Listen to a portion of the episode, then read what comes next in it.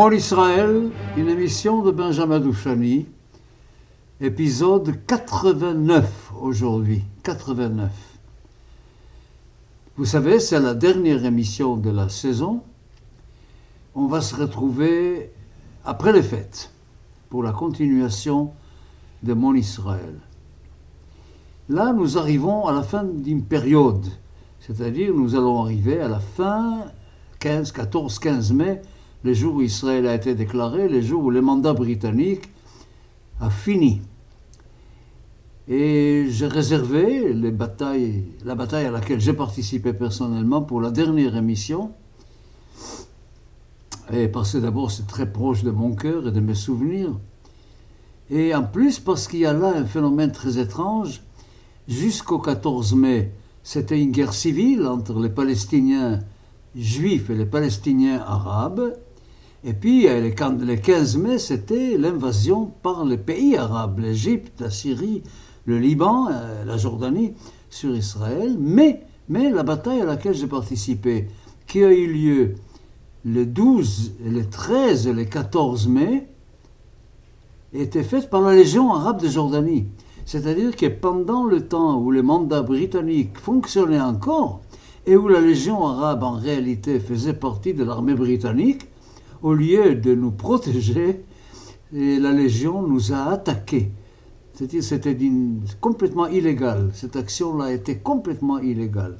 Mais enfin, il y a eu beaucoup de choses très illégales dans toute cette guerre, des choses qu'on peut... toutes ne sont pas racontées d'ailleurs. Alors voilà, commençons un petit peu avec le Gush Qu'est-ce que c'est Gush Quatre points, quatre kibbutzim qui existent sur la route entre Jérusalem et Hébron dans un océan arabe. C'est-à-dire qu'il y a quatre points juifs dans une zone entière qui est totalement et absolument occupée par des villages arabes entre Bethléem et Hébron. Bethléem qui est arabe, Hébron qui est arabe. Et entre les deux, c'est uniquement des villages arabes. Et puis il y a quatre coins, quatre points, les juifs qui sont là, quatre kibbutzim, Kfar Etzion, Masuot Yitzchak, Ein Surim, Revadim. Alors, sur les quatre, il y a trois qui sont religieux, qui, appartiennent au mouvement religieux, sioniste religieux. C'est Kfar Etzion, Masuot Yitzchak et Ensurim. Et puis il y a un kibbutz, c'est Hashomer Assaïr, le quatrième, qui est complètement, complètement non religieux, même parfois anti-religieux, qui est Revadim. Alors, si vous voulez une image, prenez un papier, un crayon. Kfar Etzion, c'est au sud. Matsuot Yitzchak, c'est à l'ouest. Ein Sourim et Revadim, c'est au nord. Voilà. Et l'accès aux gouches était impossible dès le 30 novembre. Dès, que la guerre civile en Palestine a commencé, on ne pouvait plus arriver à Gush facilement. Et puis on peut dire que la vraie, la vraie bataille commençait déjà le 14 janvier 48, le 14 janvier où il y a une attaque des Palestiniens euh, irrégulière, et puis euh, qui a échoué complètement. Mais malheureusement, de Jérusalem, on a envoyé une section de 35 personnes à travers la montagne pour arriver à Gush comme réserve. Et ces 35-là, il y a eu un malheur, ils ont été vus par un arabe qui a qui a dit, raconté ça dans les villages. Et en fin de compte, avant qu'ils arrivent le matin, il y avait des milliers d'Arabes qui étaient autour d'eux et tous les 35 ont été tués.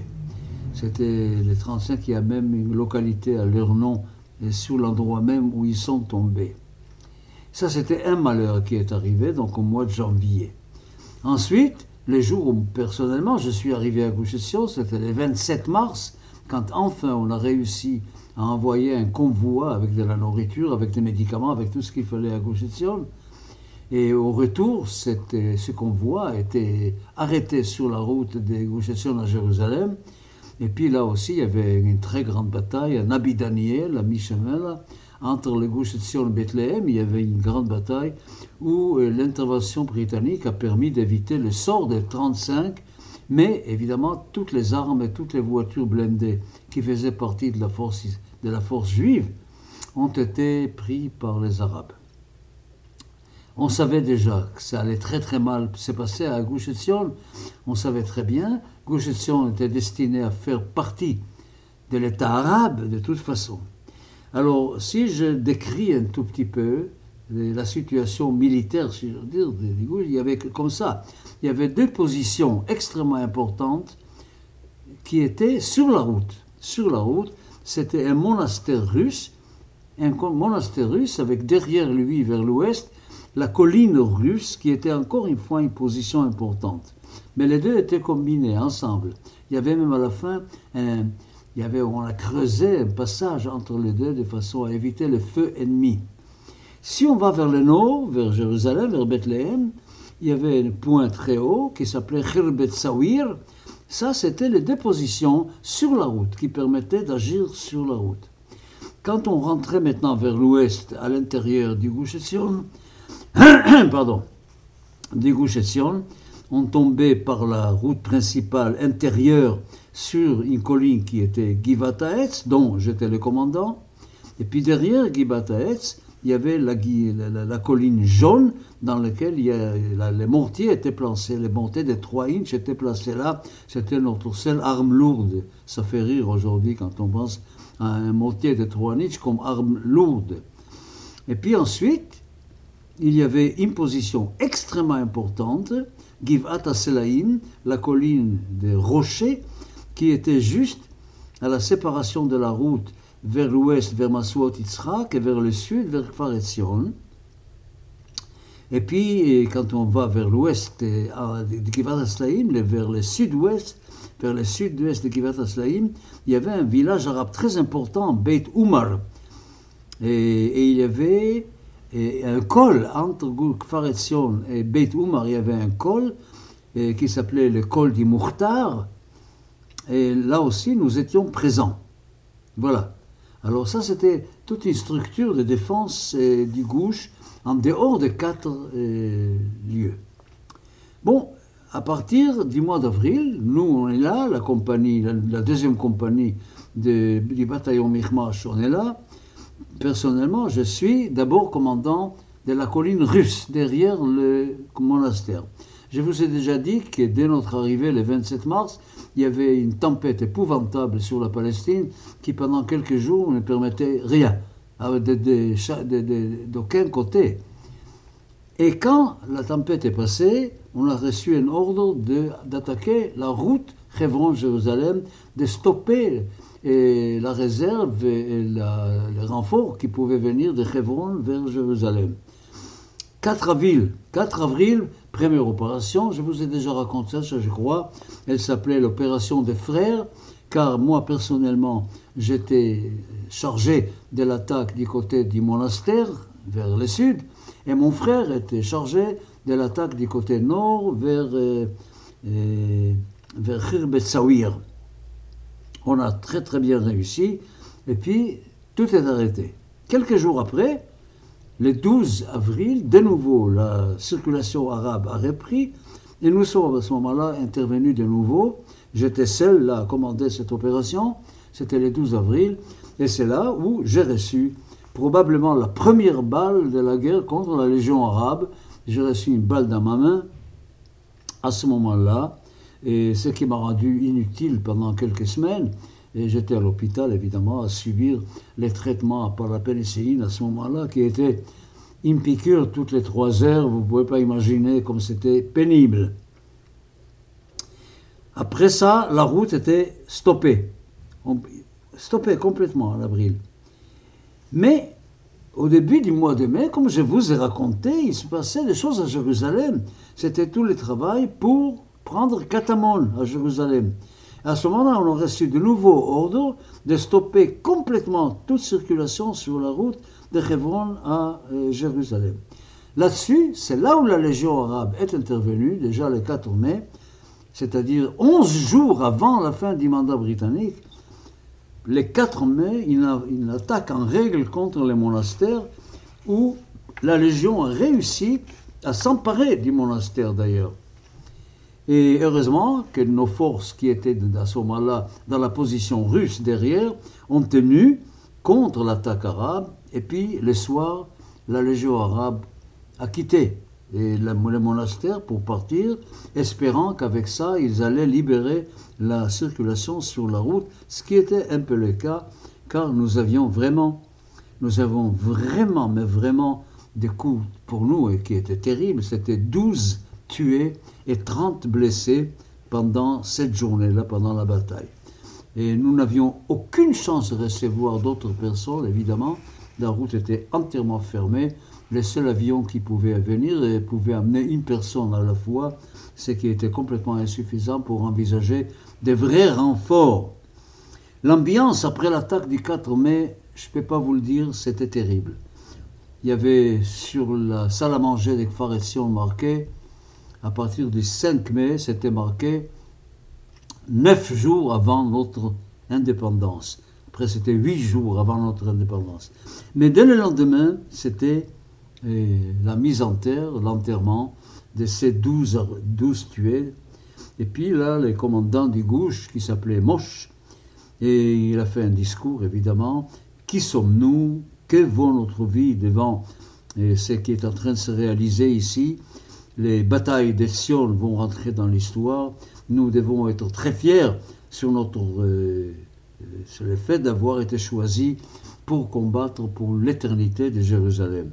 Évidemment, euh, il y avait des gens qui pensaient qu'il fallait s'adresser aux Britanniques pour envisager d'évacuer les gauches, au moins les femmes et les blessés, mais tout cela n'a pas réussi du tout. La Croix-Rouge n'a pas réussi à conclure quoi que ce soit là-dessus. Alors qu'est-ce qu'on faisait pendant les derniers huit jours, entre les 4 mai et les 12 mai On essayait d'améliorer les défenses, c'est tout, bien travailler il y avait une chance, c'est qu'il y avait deux euh, avions, deux petits avions qui réussi quand même à nous amener quelques armes en plus, mais c'était des armes ridicules en face des blindés de la Légion arabe et des canons de la Légion arabe. Tout ça était vraiment insignifiant. Quand je vous ai dit l'arme majeure que nous avions, c'était un mortier de 3 inches qui, après avoir tiré trois obus, s'est cassé il, n'était plus en fonction. Donc on était vraiment, c'était une bataille terrible parce qu'on n'avait aucune, absolument aucune chance de, gagner cette bataille vu la différence énorme qu'il y avait entre l'armement les, des uns et des autres. Et puis le 12, le 12 mai a commencé la vraie attaque, c'était mercredi, le mercredi 12 mai, à 5 heures du matin, a commencé la vraie attaque de la Légion arabe. Cette fois-ci, c'était une attaque pour conquérir Gush pour éliminer Gush en vue du départ des Anglais et de la prise en main par les Arabes de toute cette région.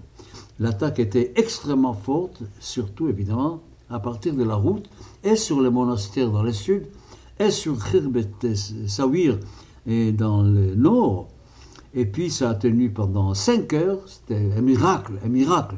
Pendant cinq heures, on a réussi à tenir, mais vers 10 heures déjà, on sentait que ça n'allait plus du tout, que la force contre nous était beaucoup trop forte. Il y avait des bombardements avec des canons, des bombardements à partir des blindés, et les blindés qui sont montés.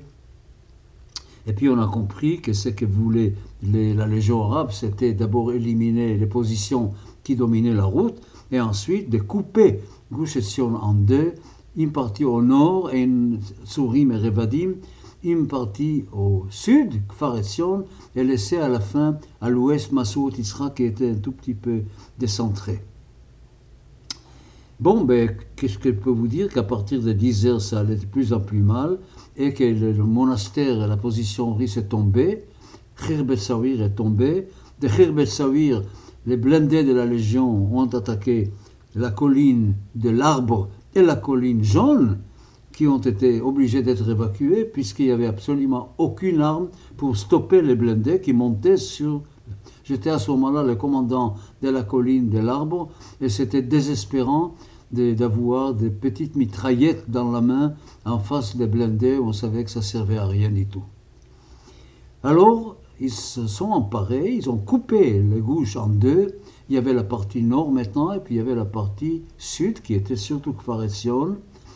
Heureusement que nous avions encore l'Ekivat Selaim, c'est-à-dire la colline des rochers, dans cette colline rocher, il y avait une, une compagnie qui était installée là-bas et qui a permis d'empêcher la Légion de monter vers Kfaretsion.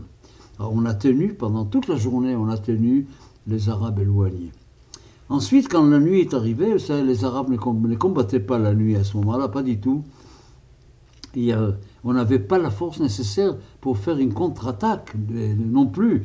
Et puis les, les, munitions ont commencé à manquer. C'était absolument terrible. À ce moment-là, là, il y a eu beaucoup de morts, évidemment. Déjà, les morts se sont accumulés. De tous ceux qui ont gardé la, les monastères et la position russe, il y avait huit blessés qui sont restés vivants. 24 morts dans le terrain, sur le terrain. Et la situation était absolument désespérée, vraiment désespérée. Mais la nuit est arrivée, on n'avait pas la possibilité, la seule chose qu'on a pu faire dans la nuit du 12 au 13, c'est déplacer tous les blessés des Kfaretion à Massoud Yitzhak, où il y avait des meilleures possibilités de les protéger en cas de bombardement. Et puis, à partir du matin du 13, l'attaque contre Kfaretion a commencé.